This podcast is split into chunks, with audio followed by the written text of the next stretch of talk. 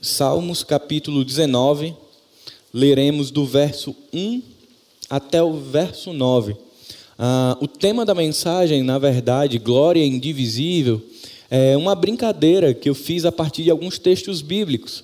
A partir de Isaías, quando o profeta fala que Deus não divide a sua glória com ninguém, com base lá em Êxodo, capítulo 20, no primeiro mandamento, quando, quando por meio de Moisés, Deus fala ao povo que não adorarás a outro Deus, então a glória de Deus, ela não pode ser dividida, ela não pode ser repartida, ela não pode ser compartilhada com ninguém, por isso ela é indivisível, mas ela também é visível.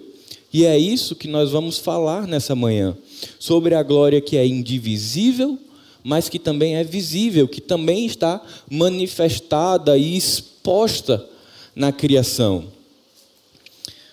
Salmos capítulo 19, do verso 1 ao 9. O texto diz: Os céus proclamam a glória de Deus, e o firmamento anuncia as obras das suas mãos. Um dia declara isso a outro dia, e uma noite revela conhecimento a outra noite. Sem discursos nem palavras não se ouve a sua voz, mas a sua voz se faz ouvir por toda a terra, e suas palavras até os confins do mundo. Ali pôs uma tenda para o sol, que como um noivo sai do seu aposento, e como herói se alegra a percorrer o seu caminho. Sai de uma extremidade dos céus e percorre até a outra extremidade. Nada se esconde do seu calor. A lei do Senhor é perfeita e restaura a alma. O testemunho do Senhor é fiel e dá sabedoria aos simples. Os preceitos do Senhor são retos e alegram o coração. O mandamento do Senhor é puro e ilumina os olhos. O temor do Senhor é limpo e permanece para sempre. Os juízos do Senhor são verdadeiros e inteiramente justos. Hoje nós chegamos à última mensagem do mês de outubro, nós não fizemos uma série, mas todas as mensagens foram em alusão à, à comemoração do aniversário da reforma, que é hoje, 31 de outubro. Então, em 31 de outubro de 1517, Lutero estava ali fixando as 95 teses e nós fomos falando ao decorrer desse mês ah, das solas. Sola gratia, sola fide, solus Christus, sola Scriptura. Somente a graça, somente a fé, somente Cristo e somente a Escritura. E por isso, e não mais, somente a Ele a glória. Sabemos que no contexto em que a reforma foi iniciada, as quatro solas mais um a quinta sola, na verdade, ela é uma consequência do bom entendimento das quatro primeiras. Então, se eu entendo que só a graça, que só a fé, que só Cristo e que só a palavra, portanto, todo o mérito é dado a Deus. Dentro do movimento reformador, eles estavam com um tema muito latente, que era a respeito da salvação. Tanto eu, quanto Pedro, quanto o pastor Marcelo, falamos ao longo desse mês de outubro da realidade do contexto da igreja, da igreja romana. O mercado da fé, a venda das indulgências, é, o relacionamento que se estabelecia com Deus por mero interesse ou por medo de penas, a criação do purgatório como um estágio intermediário, a centralização da palavra para que somente o clero tivesse acesso, e aí você tinha um público que não conhecia a palavra, porque a palavra estava em latim e só quem conseguia ler e interpretar as escrituras era a igreja. Então a gente tinha ali uma massa de manobra. E quando Lutero e os demais reformadores batem nessa tecla, eles começam a lapidar a respeito da palavra dizendo que a salvação ela não era uma exclusividade da igreja. A realidade é que naquele momento a igreja se intitulava a própria Salvadora. O Papa dizia que não havia salvação fora da igreja. Então Lutero e os demais reformadores começam a dizer: não, existe, não existe salvação fora de Cristo. E a igreja, ela tinha a sua tradição como algo tão importante quanto a palavra. Então, por mais que a palavra dissesse algo, mas a tradição da igreja tivesse uma orientação contrária, prevalecia a tradição. Então, o movimento reformador ele também bate nisso. Não, a autoridade absoluta é a palavra, ela é a nossa regra de fé e prática. Então, esse é o movimento que está acontecendo. E como se não bastasse isso, tem todo o processo de mercado da fé que nós já falamos sobre a venda, mas a, a comercialização de indulgências, de relíquias sagradas, os ossos dos apóstolos, a cabeça dos apóstolos, a rosa que um grande expoente da igreja usou e estava guardada. Então tinha uma série de objetos sagrados e se estabeleceu ali também ah, os santos para serem adorados, para serem venerados, as, miss, as missas de sétimo dia, as missas de, de para abençoar objetos, terrenos e uma série de coisas. E a reforma ela vai batendo tudo, vai batendo em tudo isso, dizendo, olha, não é esse o caminho. Não é isso que a escritura nos ensina e vai convocando o povo a fazer um caminho de volta, de volta para a palavra. Só que, paralelo a tudo isso, também foi retirado a glória do lugar que ela deveria sempre estar. A glória de Deus, ela é de Deus. O fato é que naquele momento, essa glória, ou esse reconhecimento dos atributos visíveis de Deus, tinham sido tirados de Deus, roubados de Deus, e agora a igreja tinha se apropriado dessa glória, e essa glória era dada a coisas. Templos eram honrados, capelas eram honradas, altares eram honrados, pessoas eram honradas, objetos eram honrados, promessas eram feitas a pessoas, votos eram estabelecidos. Perceba que o centro aqui não é mais Jesus. O centro agora, nesse momento, é a igreja e a sua tradição. Então, quando os reformadores vão passando por cada momento desse e vão batendo em cada ponto e chegam em solideu glória, eles estão dizendo: se vocês entendem que isso que a igreja tem dado como realidade não é fato bíblico, não tem amparo nem solidez nas escrituras, vocês precisam fazer um caminho de volta e dar a Deus a glória que lhe é devida. Lá em Êxodo, capítulo 20, se você quiser, a sua Bíblia, quiser abrir a sua Bíblia, pode ficar à vontade. Êxodo, capítulo 20, verso de 3 a 5. Ah, o primeiro mandamento que Deus dá a Moisés é um mandamento que diz respeito à adoração, veneração, ou seja, à glorificação de imagens ou de outros deuses. Êxodo capítulo 20, verso de 3 a 5 diz: Não tenha outros deuses além de mim. Não faça para si espécie alguma de ídolo ou imagem de qualquer coisa no céu, na terra ou no mar. Não se curve diante deles, nem os adore, pois eu, o Senhor seu Deus, sou um Deus zeloso Nesse momento, quando Moisés está falando ao povo, ainda estava acontecendo uma transição de entendimento a respeito de Deus. Esse povo que é chamado lá com Abraão e que vai crescendo e que passa por um processo de nacionalização junto com Moisés, ainda é um povo de uma mentalidade politeísta. Eles ainda estavam muito novos. Ainda havia no coração do povo aquela pluralidade de Deus. Então o Senhor estabelece: não terás outro Deus além de mim. O funil fecha.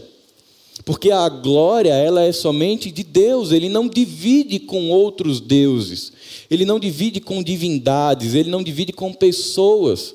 E Moisés leva isso ao povo e e isso é tão sério e ao mesmo tempo tão sensível que, na maioria das vezes em que Israel se perde, ele se perde porque não entende que a glória de Deus é só de Deus e eles começam a um processo de idolatria. Se nós olhamos para o cativeiro babilônico, para o cativeiro egípcio, é a mesma coisa, o motivo. O povo se perde na adoração. O povo se perde a respeito de quem eles devem adorar e glorificar. E eles se envolvem com deuses de outras nações, eles estabelecem ah, objetos ou imagens para serem adoradas, e aí começa a corrupção e a depravação de Israel, que leva sempre a um juízo de Deus. Então, muitas vezes isso é muito sutil, mas é muito presente desde muito tempo. Desde quando Moisés fala isso ao povo de Israel. Mas se nós pararmos para pensar, por mais que Moisés tenha falado ao povo, Jesus tenha reafirmado isso no Novo Testamento, a reforma tenha feito isso 500 anos atrás, 504 anos, ainda é um fato. Principalmente no mundo ocidental, ainda somos pessoas que gostam de algo que seja tátil, que a gente pegue, o fato de dividir a glória de Deus com outras coisas ainda acontece hoje, e pasmem, nas próprias igrejas protestantes, derivadas da reforma. Nós ainda temos, infelizmente, a figura do pastor como uma figura de destaque que em muitas comunidades é adorado. Muitas vezes o templo, a estrutura material, que acreditem, não é santa, não é sagrada, ainda é adorada porque ainda se acredita que a estrutura física ela é morada de Deus, porque Deus cabe numa estrutura. Objetos ainda são comprados, assim como na reforma. Ainda existem igrejas que são verdadeiros mercados da fé, que ungem, que consagram uma série de objetos ou de ritos, e tem pessoas que vão lá e compram, e isso se mantém porque assim como na reforma ainda tem muita gente que não conhece a palavra. Mas eu disse ontem à noite com os jovens uma coisa que me preocupa ainda mais do que no tempo da reforma. No tempo da reforma, o povo não, não tinha acesso à Escritura. Então, quando chega uma figura de liderança, de poder, que tem uma boa retórica, uma boa oratória, ela convence. E as pessoas não conseguem ter senso crítico porque elas não têm acesso. Mas quando eu olho para hoje, a situação é ainda pior, porque existe o acesso à Escritura, existe a possibilidade de se passar o que está sendo feito aí fora pelo crivo da palavra. Eu não sei quantos de vocês viram essa semana, mas lá em Goiânia, uma igreja começou um movimento de culto pet. Alguém viu isso essa semana? Alguns, né? Eu realmente pensei que tinha visto de tudo, mas quando eu vi culto pet, eu disse: tem muita coisa debaixo do céu e da terra que eu ainda não vi. Sobre o pretexto de que fiz-me de tolo para ganhar os tolos, o argumento de Paulo. Manipula a palavra. E, detalhe, está sendo muito bem-vindo esse modelo em Goiânia e, na mesma semana, já começou em Minas Gerais. Isso vai deturpando a palavra, a graça, a fé, a escritura e a glória de Deus. Eu não quero aqui ser alguém apegado à tradição, mas tem algumas coisas que não mudam. E uma das coisas que não mudam é quem é digno de honra e glória. Isaías capítulo 42, versículo 8 diz: Eu sou o Senhor, este é o meu nome. Não darei minha glória a ninguém. Não repartirei meu louvor com ídolos esculpidos. Mais uma vez, o Senhor, agora por meio do profeta Isaías, reafirma ao povo de que a glória exclusiva, é independente e ela é indivisível. Depois do movimento da reforma, a confissão de fé que inclusive rege os batistas brasileiros, que é a confissão de fé de Westminster, ela estabelece ali dois paradigmas a respeito da glória de Deus e que eu queria compartilhar com a igreja. O primeiro paradigma é: reafirmamos que, como a salvação é de Deus e realizada por Deus, ela é para a glória de Deus e devemos glorificá-lo sempre Devemos viver nossa vida inteira perante a face de Deus, sob a autoridade de Deus e para a sua glória somente. Negamos que apropriadamente possamos glorificar a Deus se nosso culto for confundido com entretenimento, se negligenciarmos a lei ou o evangelho em nossa pregação, ou se permitirmos que o afeiçoamento próprio, a autoestima e a autorrealização se tornem opções alternativas ao evangelho. Perceba, esse segundo ponto trata do culto pet. Esse segundo ponto trata de algumas questões que têm tornado o culto que deve ser de adoração e de glorificação a Deus em entretenimento para as pessoas. E o culto ele não é para ser atrativo. É, é, que bom que a nossa igreja ela tem uma estrutura que nos permite ter um culto moderno, interativo, dinâmico. Mas esse não é o propósito final do culto. O propósito final do culto é glorificar a Deus com aquilo que tivermos em nossas mãos. Um sertanejo não terá. Mas sabe o que o sertanejo faz que glorifica a Deus? Você já ouviu a música Shot das Meninas? Ninguém conhece, né? Possível, só eu. eu. Eu não vou cantar, talvez Eliseu consiga dar um jeito nisso para o futuro. Mas tem um trecho da música que diz: Mandacaru, quando flora na seca, é um sinal que a chuva chega no sertão. Ah, conhecem. Como é que o sertanejo sabe que a chuva está chegando no sertão? Ele olha para a criação. Ele olha para os céus, ele olha para a terra, para aquilo que foi criado, e ele entende um movimento da criação e ele já começa a plantar, porque ele sabe que vai vir uma resposta de chuva. Então, quando a gente começa a pensar a respeito de glória de Deus, essa glória, além de ser indivisível, ela é visível. Ela está exposta, escancarada diante de nós. Quando a gente olha para todo o cenário da palavra de Deus, a gente vê o tempo inteiro o Senhor reafirmando isso, de que, como nós acabamos de cantar, porque dele e para ele são todas as coisas, a ele a glória. Isaías capítulo 43, Deus diz que nos criou para o louvor da sua glória.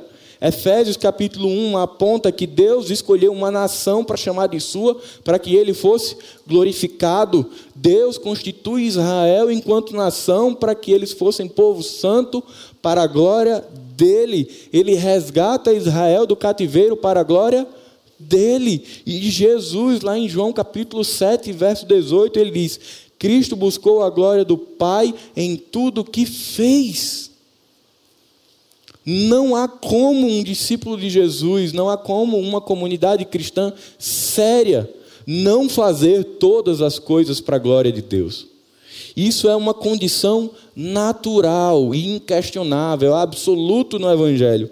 Todas as coisas, elas convergem ou devem convergir para a glória de Deus. Você lembra do que Paulo diz? Quer comais, quer bebais, faça o quê? Temos conseguido fazer isso? Provavelmente sim, mas existe algo que muitas vezes fica confuso. E eu queria fazer uma coisa que não é comum na mensagem.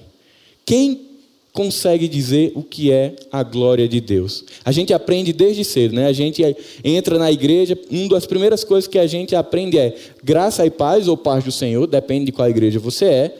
Você aprende a dizer amém e depois glória a Deus. Mas o que é essa glória de Deus? É, ela está clara na nossa mente o que é isso? Nós de fato sabemos a imensidão do que é a glória de Deus.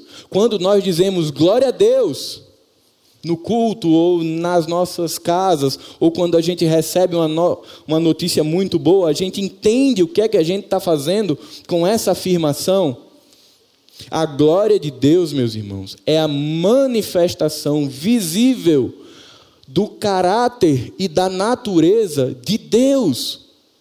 Deus, ele é transcendente, ele não cabe na nossa cabeça. Ele está muito além do que nós podemos conhecer, mas ele, por escolha própria, ele escolhe se revelar a nós, e aí ele se torna um Deus imanente, um Deus de perto, um Deus que pode ser conhecido, um Deus que nós podemos nos relacionar.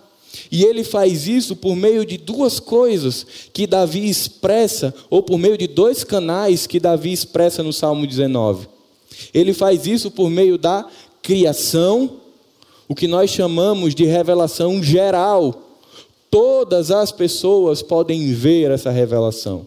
Ela está exposta, declarada, escancarada a céus abertos para que todos nós possamos enxergá-la. E a outra forma que a glória de Deus, que essa manifestação visível de Deus é exposta a nós é por meio da revelação especial que está contida na palavra. Nessa palavra que talvez você esteja com ela fisicamente ou talvez digitalmente. Esses são os canais. E ambos convergem na maior revelação de Deus, que é Jesus Cristo. Então perceba como a glória de Deus, ou seja, essa manifestação visível de Deus nos é dada. Ela nos é dada por tudo que está aí fora, tudo que foi criado. Ela nos é dada pela palavra, pela escritura. E ela nos é dada também em Cristo. Deus se revelou a nós e nós podemos ver e enxergar a glória de Deus em absolutamente tudo. E quando nós não a enxergarmos, significa que aquilo que nós estamos olhando é algo que o pecado corrompeu e que roubou a glória de Deus.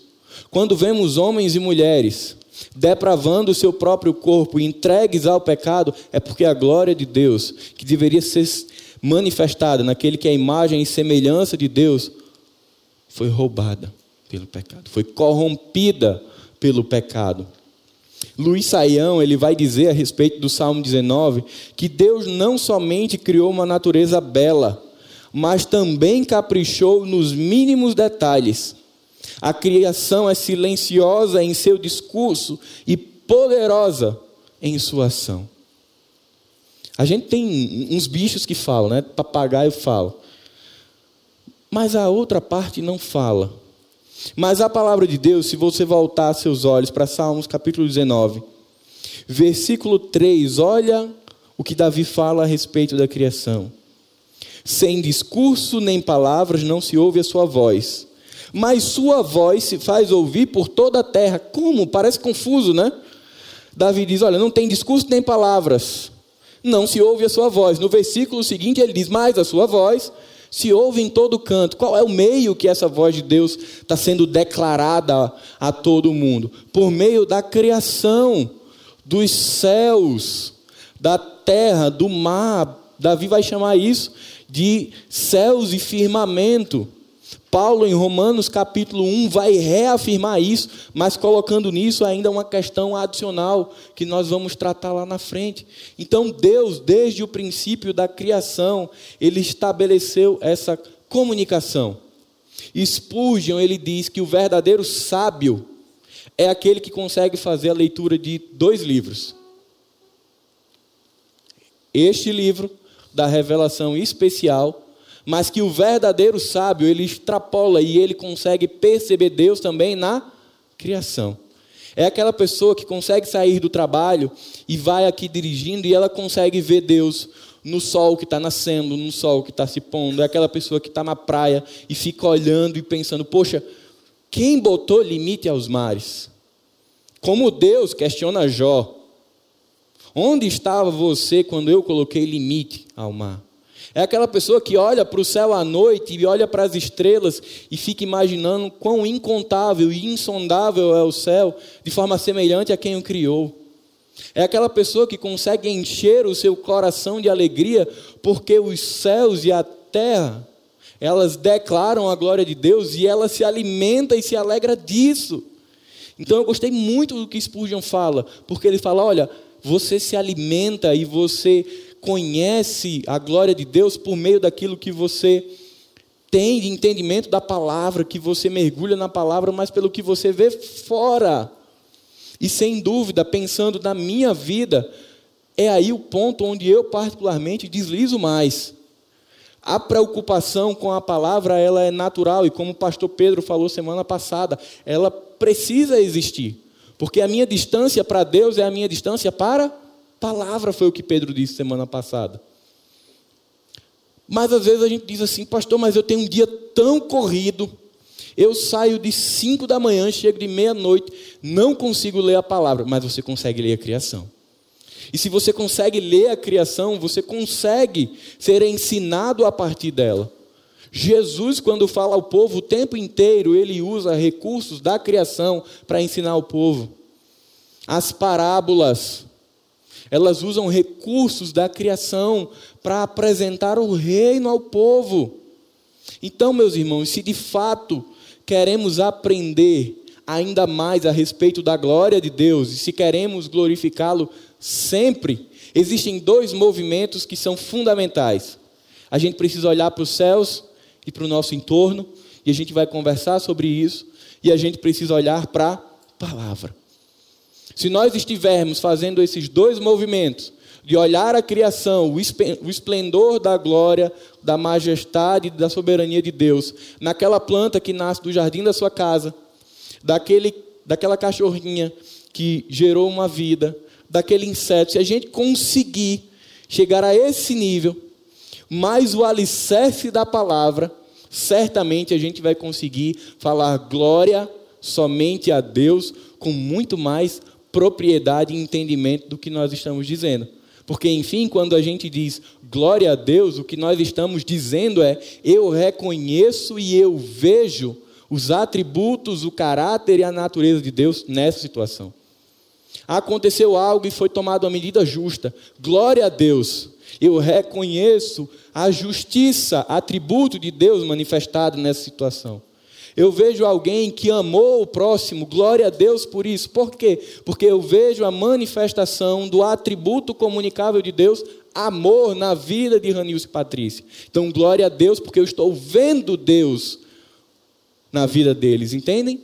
Então, quando a gente fala glória a Deus, a gente está dizendo isso. Eu enxergo as características de Deus no que está acontecendo. Então eu tenho certeza que a partir de hoje, quando nós dissermos glória a Deus, nossa mente vai fazer. e ela vai se questionar: o que mais de Deus tem aqui além do que eu estou vendo? Estou vendo amor, estou vendo bondade, santidade, mas tem mais, porque Deus, Ele está em todos os cantos da criação. E eu queria que você voltasse seus olhos junto comigo para lermos de novo, do verso 1 ao 7.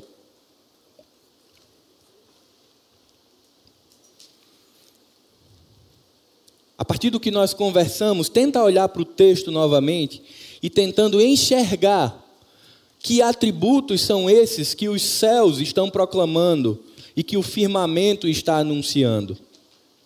Os céus proclamam a glória de Deus e o firmamento anuncia as obras das suas mãos. Um dia declara isso a outro dia, e uma noite revela conhecimento a outra noite. Sem discurso nem palavras não se ouve a sua voz, mas a sua voz se faz ouvir por toda a terra, e suas palavras até os confins do mundo. Ali pôs uma tenda para o sol, que como um noivo sai do seu aposento e como herói se alegra a percorrer o seu caminho. Sai de uma extremidade dos céus e percorre até a quarta extremidade, até a outra extremidade. Nada se esconde ao seu calor. Até o verso 6. Quando nós olhamos para a glória de Deus visível na criação, existem quatro características dessa glória de Deus. A primeira coisa é que essa glória ela é constante. A manifestação da glória de Deus na criação, ela é ininterrupta. Não existe queda de sinal. A qualidade da imagem não fica ruim. Não ex... Eu ia falando de uma empresa de internet que está caindo muito é, não faz aquilo ali, você não está olhando para a glória de Deus e puf, caiu a internet. Ela está o tempo inteiro, em todas as circunstâncias, em todos os momentos, sendo expostas a cada um de nós. Essa graça comum, essa beleza de Deus, ela é o tempo inteiro. Vai comigo lá para Romanos, capítulo 1, verso 18. Romanos capítulo 1.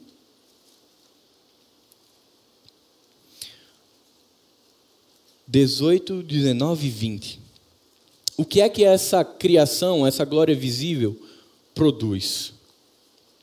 Romanos capítulo 1, verso 18, 19 e 20.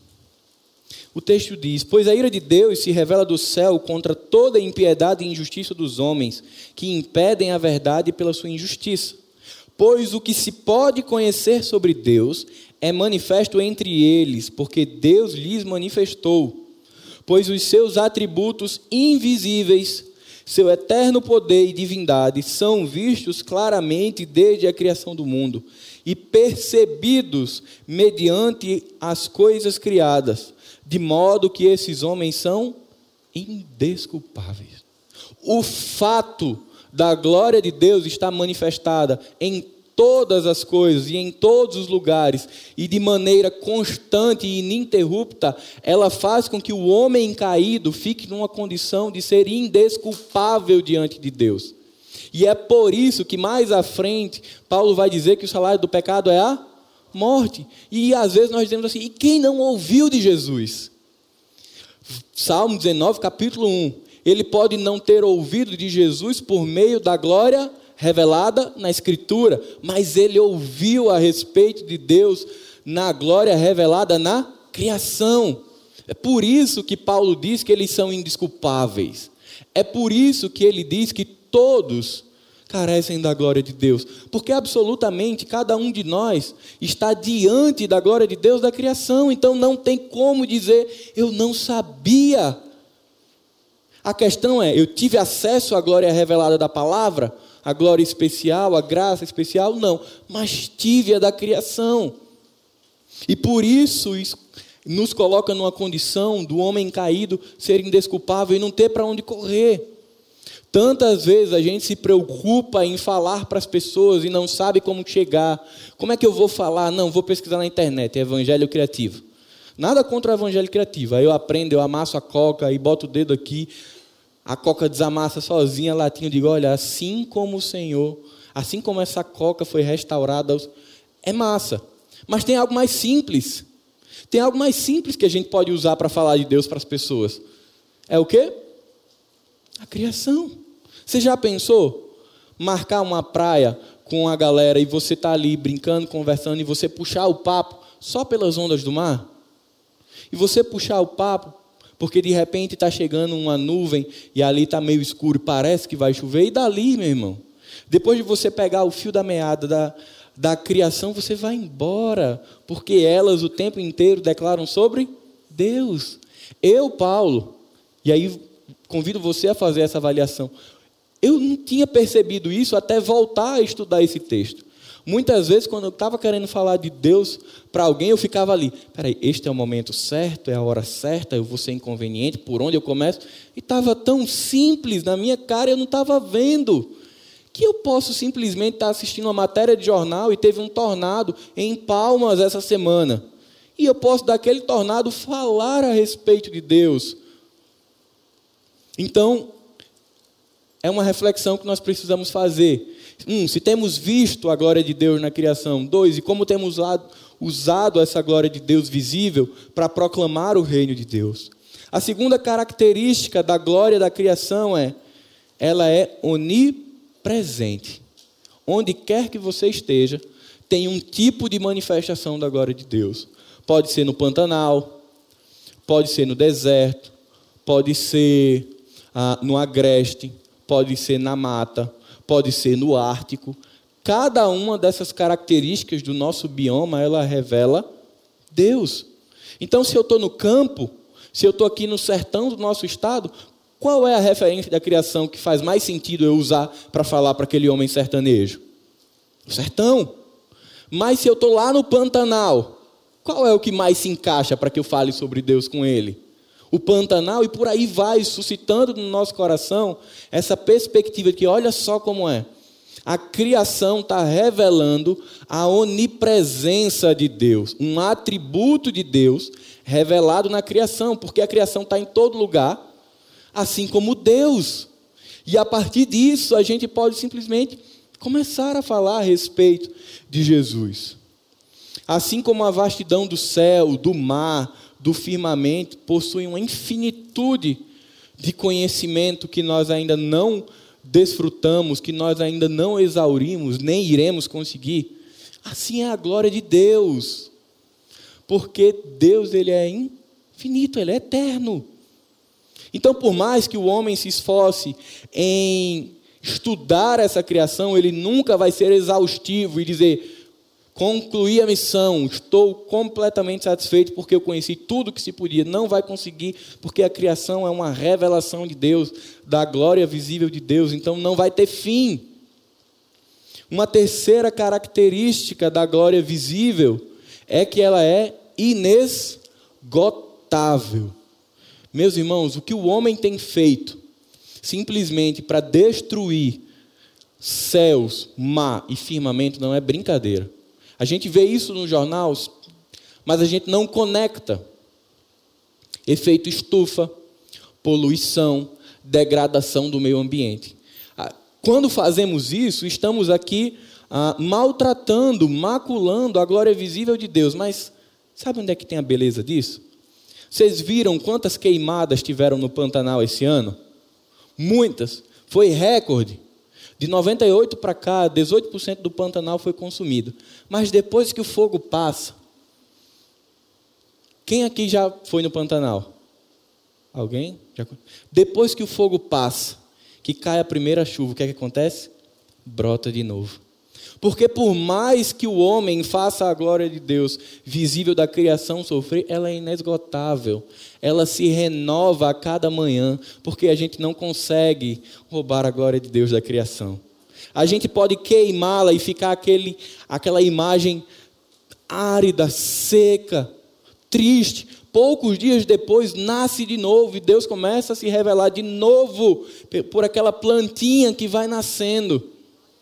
E por mais que a gente falhe como nós temos falhado, também existe a glória de Deus em nós. A gente peca, a gente cai, a gente falha, a gente volta, mas aqueles que foram resgatados por Jesus continuam ainda transparecendo a glória de Deus, porque ela é inesgotável. E como isso é um bálsamo para as nossas vidas. Poxa, eu pequei, eu estou me sentindo tão mal, eu não quero ir para a igreja, eu não quero servir meu irmão. Cristo ama você, a glória dele, os atributos dele foram dados a você quando você foi salvo, e ele não tira, ela não acaba, ela não esgota, ela continua.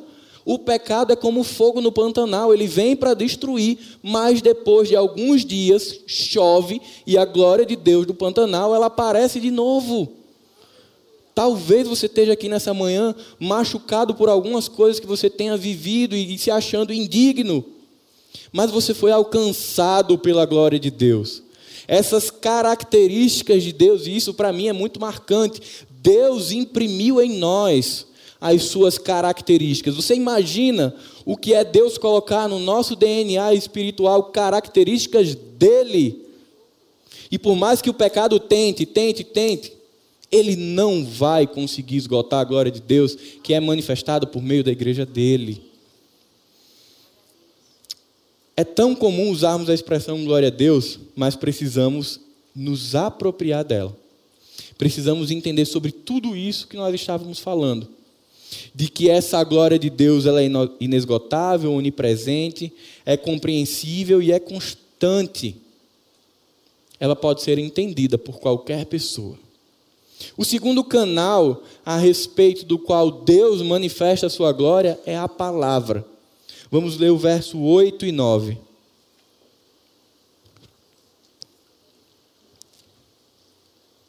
Verso 8: Os preceitos do Senhor são retos e alegram o coração.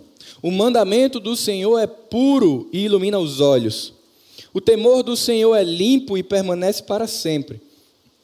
Os juízos do Senhor são verdadeiros e inteiramente justos. Davi, ele repete a mesma coisa várias vezes. Ele chama de a lei, dos preceitos, os mandamentos, os juízos do Senhor. Davi aqui ele não está restrito apenas a Torá, aquilo que havia sido escrito por Moisés. Davi não está aqui falando que a confiabilidade da palavra de Deus está restrita àquilo. Ele está falando do que ainda estava sendo construído também. Toda a doutrina de Deus que estava sendo construída por meio ah, do patriarcado, por meio do período de juízes, dos reis. Tudo isso, Davi está dizendo que isso é confiável. ele está dizendo que é perfeito. Quando nos relacionamos com o conhecimento de Deus que está exposto na palavra, precisamos entender que ela também, o tempo inteiro, revela características de Deus.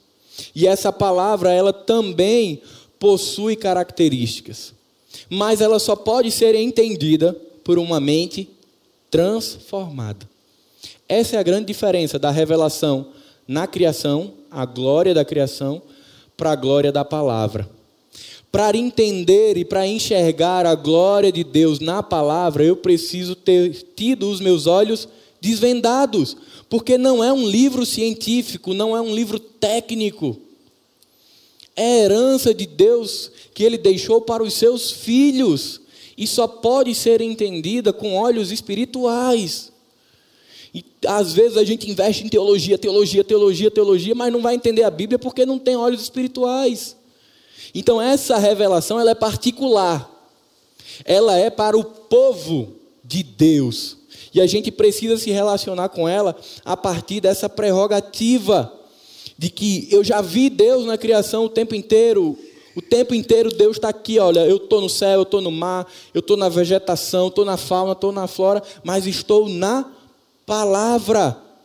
E eu e você, meus irmãos, nós temos o privilégio de termos sido encontrados por Cristo e de termos tido a nossa mente iluminada. Porque a palavra é revelação e só entende a revelação quem teve a mente iluminada pelo Espírito Santo. Você pode levar a palavra para a melhor universidade do mundo, se doutores, pós-doutores tentarem entendê-la, eles não vão entender.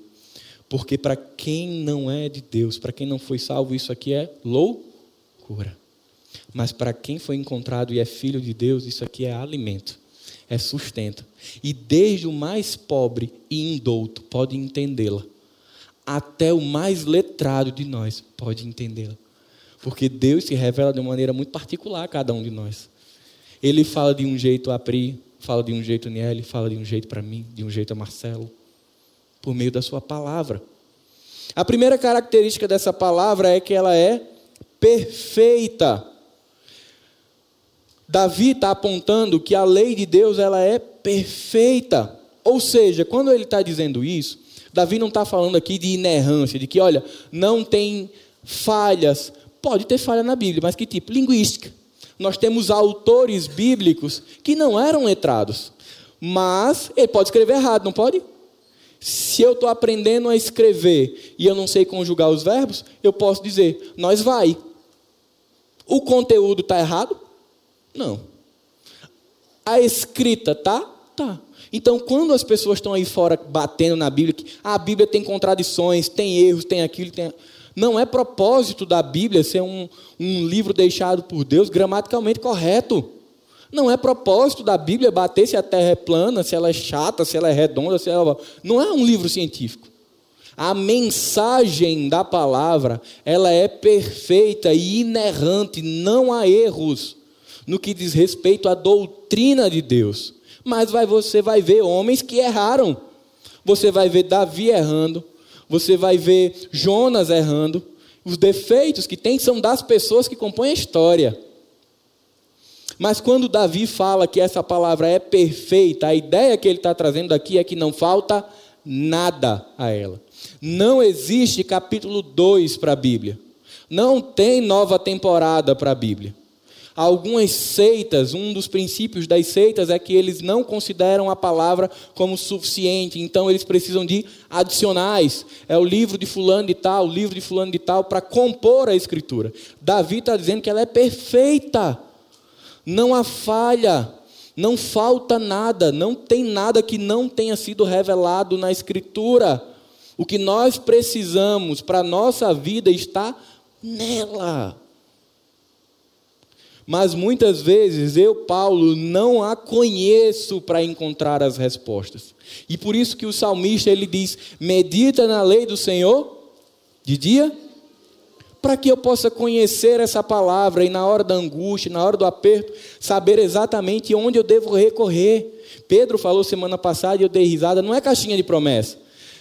Não sei se você já viveu isso. Há muitos anos atrás eu fazia. Senhor, fala comigo. Você já fez isso alguma vez? Eu já fiz quando eu era bem boizinho. Ah, devo ou não devo namorar? Eu botava os papeizinhos. Aí botava assim: cinco papéis com o nome não. Eu não queria. E um com sim. Senhor, fala. Então, às vezes, o conhecimento que se tem da palavra é assim, algo muito místico. Mas não se tem conhecimento do que a palavra fala.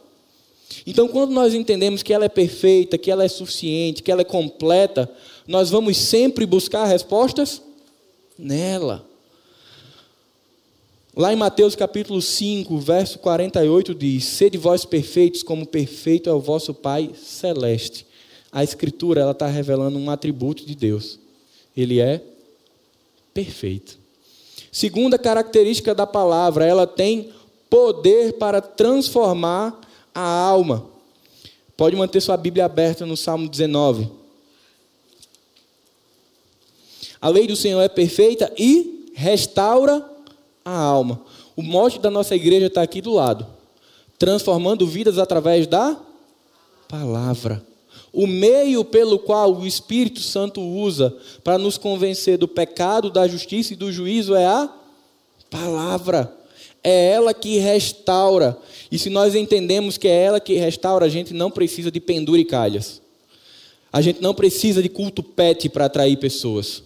A gente não precisa do maior cantor gospel, nem do grande pregador, príncipe dos pregadores, para atrair pessoas, porque quem transforma vidas não são pessoas, é o Senhor por meio da palavra. E quando a gente entende isso, a gente dá glória a quem? É ao modelo de culto? É ao pastor fulano de tal que teve uma pregação top?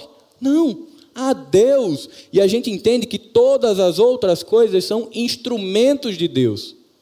Mas para isso nós precisamos entender que a palavra é quem transforma. É o evangelho de Jesus que encontra o coração quebrado, morto e dá lhe vida. O apóstolo Paulo, em Romanos 1,16, diz: Não me envergonho do evangelho, pois é poder de Deus para a salvação de todo aquele que crê, primeiro do judeu, assim como do grego. Paulo tinha isso absoluto no coração dele. Falem o que falarem do evangelho, e ali estava sendo muito questionado. Mas ele disse: é este evangelho que é poder de Deus para salvar pessoas. E esse evangelho está aqui. A terceira característica é: a palavra de Deus alegra o coração. Se eu entendo que a palavra é perfeita, que a palavra transforma, que a palavra restaura, ela também me satisfaz. Ela me preenche. Agora, se eu me alimento dessa palavra semanalmente, eu vou sentir fome. A alegria que Davi está falando aqui é o do contentamento de quem se deleita na palavra.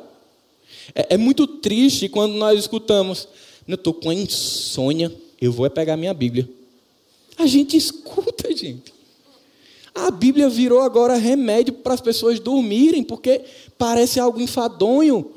Mas é para ser prazeroso a palavra, é para ser assim, jubilar de manhã, porque a gente tem a oportunidade de abrir, ler um trecho e ir, trabalhar, ir para a luta. Mas eu preciso construir uma relação com a palavra para que ela preencha o meu coração, para que ela responda as minhas questões e para que ela gere prazer, satisfação e alegria. E aí eu vejo a glória de Deus inundando o meu coração. E por fim, a palavra de Deus é santa, ilumina os olhos e gera temor eterno. Ainda nos Salmos, o salmista vai dizer que a palavra é lâmpada e luz. Pedro falou sobre isso semana passada, a ideia do candeeiro.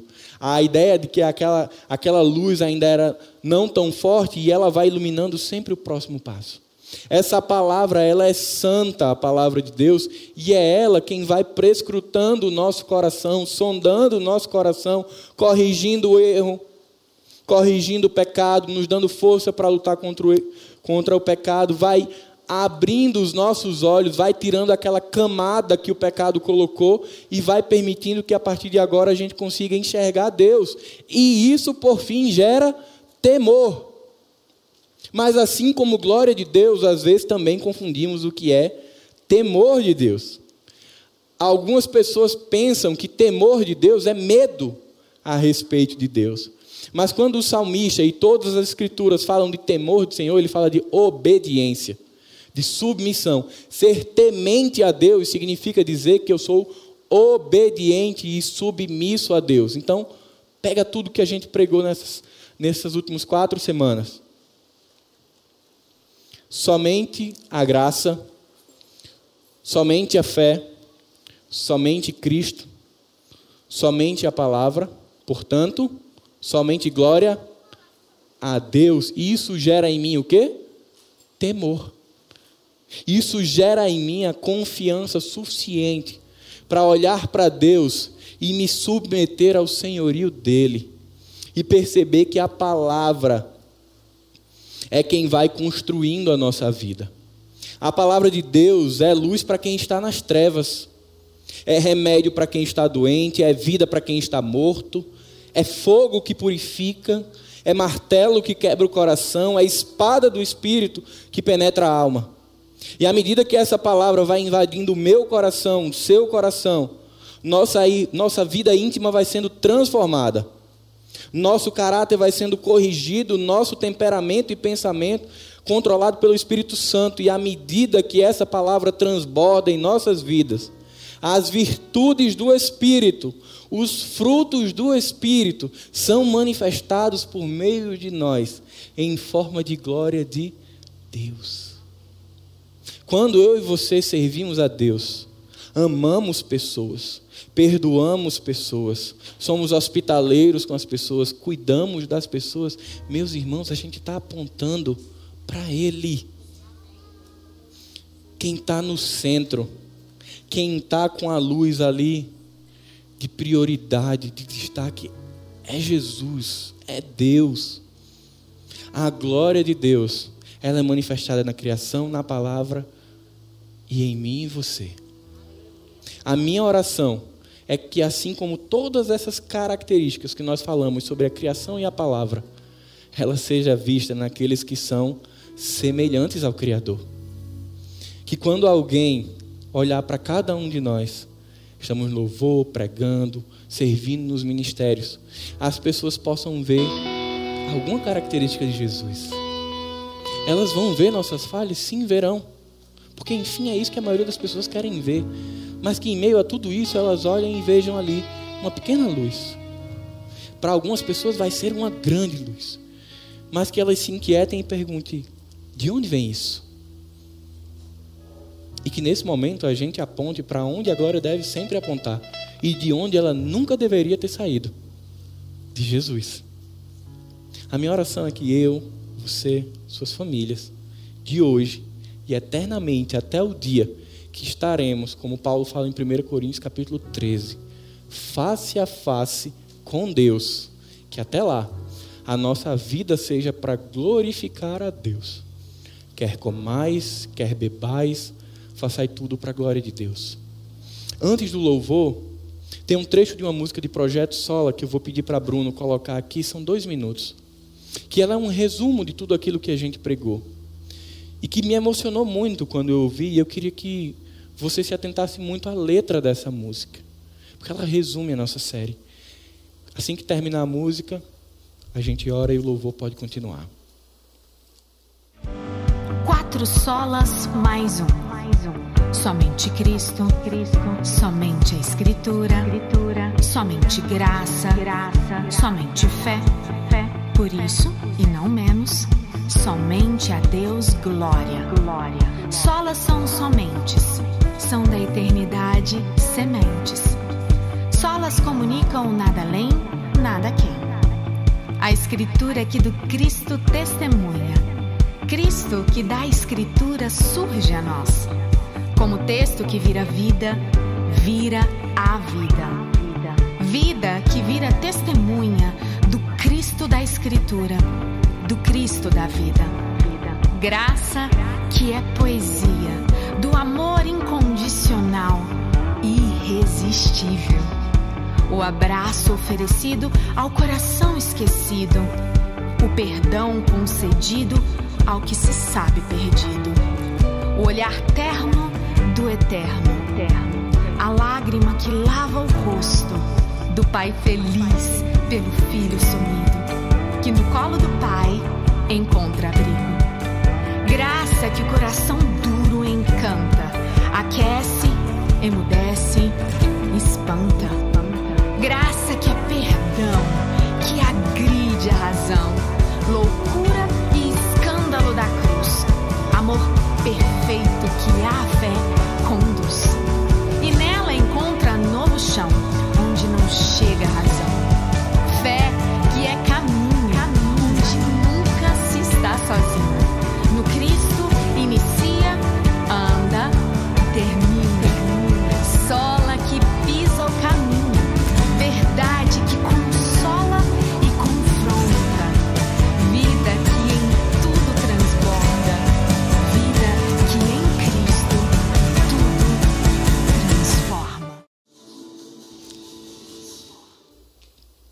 Você pode ficar de pé para que possamos orar. Se depois você quiser ouvir essa música, passo o nome e coloco nos grupos da igreja. Queria que você curvasse sua cabeça, refletisse sobre tudo aquilo que nós viemos falando ao longo desse mês e que culmina hoje a respeito da glória de Deus. Que nós possamos, assim como os reformadores fizeram, reafirmar o nosso coração, as quatro solas. Somente a graça, somente a fé, somente Cristo, somente a Escritura e, portanto, e nada além e nada a quem, somente a Deus a glória. Pai querido, nós queremos te agradecer, Senhor, por, esse tempo tão especial do mês de outubro, pela oportunidade de trazermos ao coração da igreja aquilo que um dia o Senhor colocou no coração de nossos irmãos, 504 anos atrás, que mais uma vez sacudiram o mundo, assim como os discípulos fizeram, e que o coração deles foi aquecido e foi levado à ousadia de lutar contra um sistema dominante, Pai, para que o Evangelho, para que Jesus fosse glorificado. Pai, nós te pedimos que o Teu Espírito nos ajude a tirar todas as impurezas do nosso coração, tudo aquilo que porventura toma lugar de ídolo em nossas vidas, que possamos sair daqui hoje conscientes e convictos do que significa glória a Deus de podermos dizer glória a Deus porque enxergamos o teu caráter, a tua natureza, os teus atributos em tudo. Porque podemos olhar para a tua palavra e ver a tua revelação sendo trazida aos nossos corações em cada situação. Pai. Mas ainda mais, Pai, eu quero te pedir. Nos ajuda a brilharmos em meio às trevas mas não a nossa luz, não os nossos méritos, nem aquilo que fazemos, mas para que a tua luz seja refletida, Pai. Que as pessoas olhem para a minha vida, para a vida da nossa igreja e vejam Jesus refletida nela. E que essas pessoas possam perceber que no início, no meio e no fim, tudo é teu. Porque, como a palavra diz, porque dele, por ele e para ele são todas as coisas. E é justamente por isso, Pai, porque nós sabemos quem tu és. Nós não servimos a um Deus desconhecido nem a um Deus de longe. Nós servimos a um Deus conhecido, que se revela no céu, que se revela no mar, que se revela no firmamento, que se revela na palavra e que se revelou em Jesus. E esse Jesus um dia tocou em nós quando estávamos mortos. E ali houve vida, e uma vida para glorificar a Deus. Nos perdoa, Pai, porque às vezes nós não te glorificamos. Nós falhamos, nós caímos, mas isso mostra a nossa dependência, a nossa fragilidade, nossa insuficiência, Pai. É por isso que nós te pedimos que o teu poder o poder que é manifestado na palavra, na criação, ele seja aperfeiçoado em nós. E que possamos crescer, Senhor, em graça, em conhecimento, em fé, em unidade. E que possamos, como igreja do Senhor, como povo santo, como povo escolhido, marchar por sobre a terra, Pai. Nós não estamos aqui de passagem. Nós, estamos, nós temos uma missão muito clara de glorificar a Deus e de fazê-lo conhecido em todas as nações. Que cada um de nós, Pai, com o coração preenchido da glória de Deus, percebendo as características que o Senhor nos deu, nós possamos sair daqui e por onde quer que nos embranhemos durante a semana, ali passe a glória de Deus, encontrando corações que estão escurecidos, para que essa luz entre no coração e ali um novo candeeiro se estabelece. É isso que nós te pedimos, Pai, crendo que o Senhor está conosco todos os dias da nossa vida. Que o amor de Deus, o Pai, que a graça de Jesus e que as consolações do Espírito Santo estejam com cada um de nós, hoje e para sempre. Amém.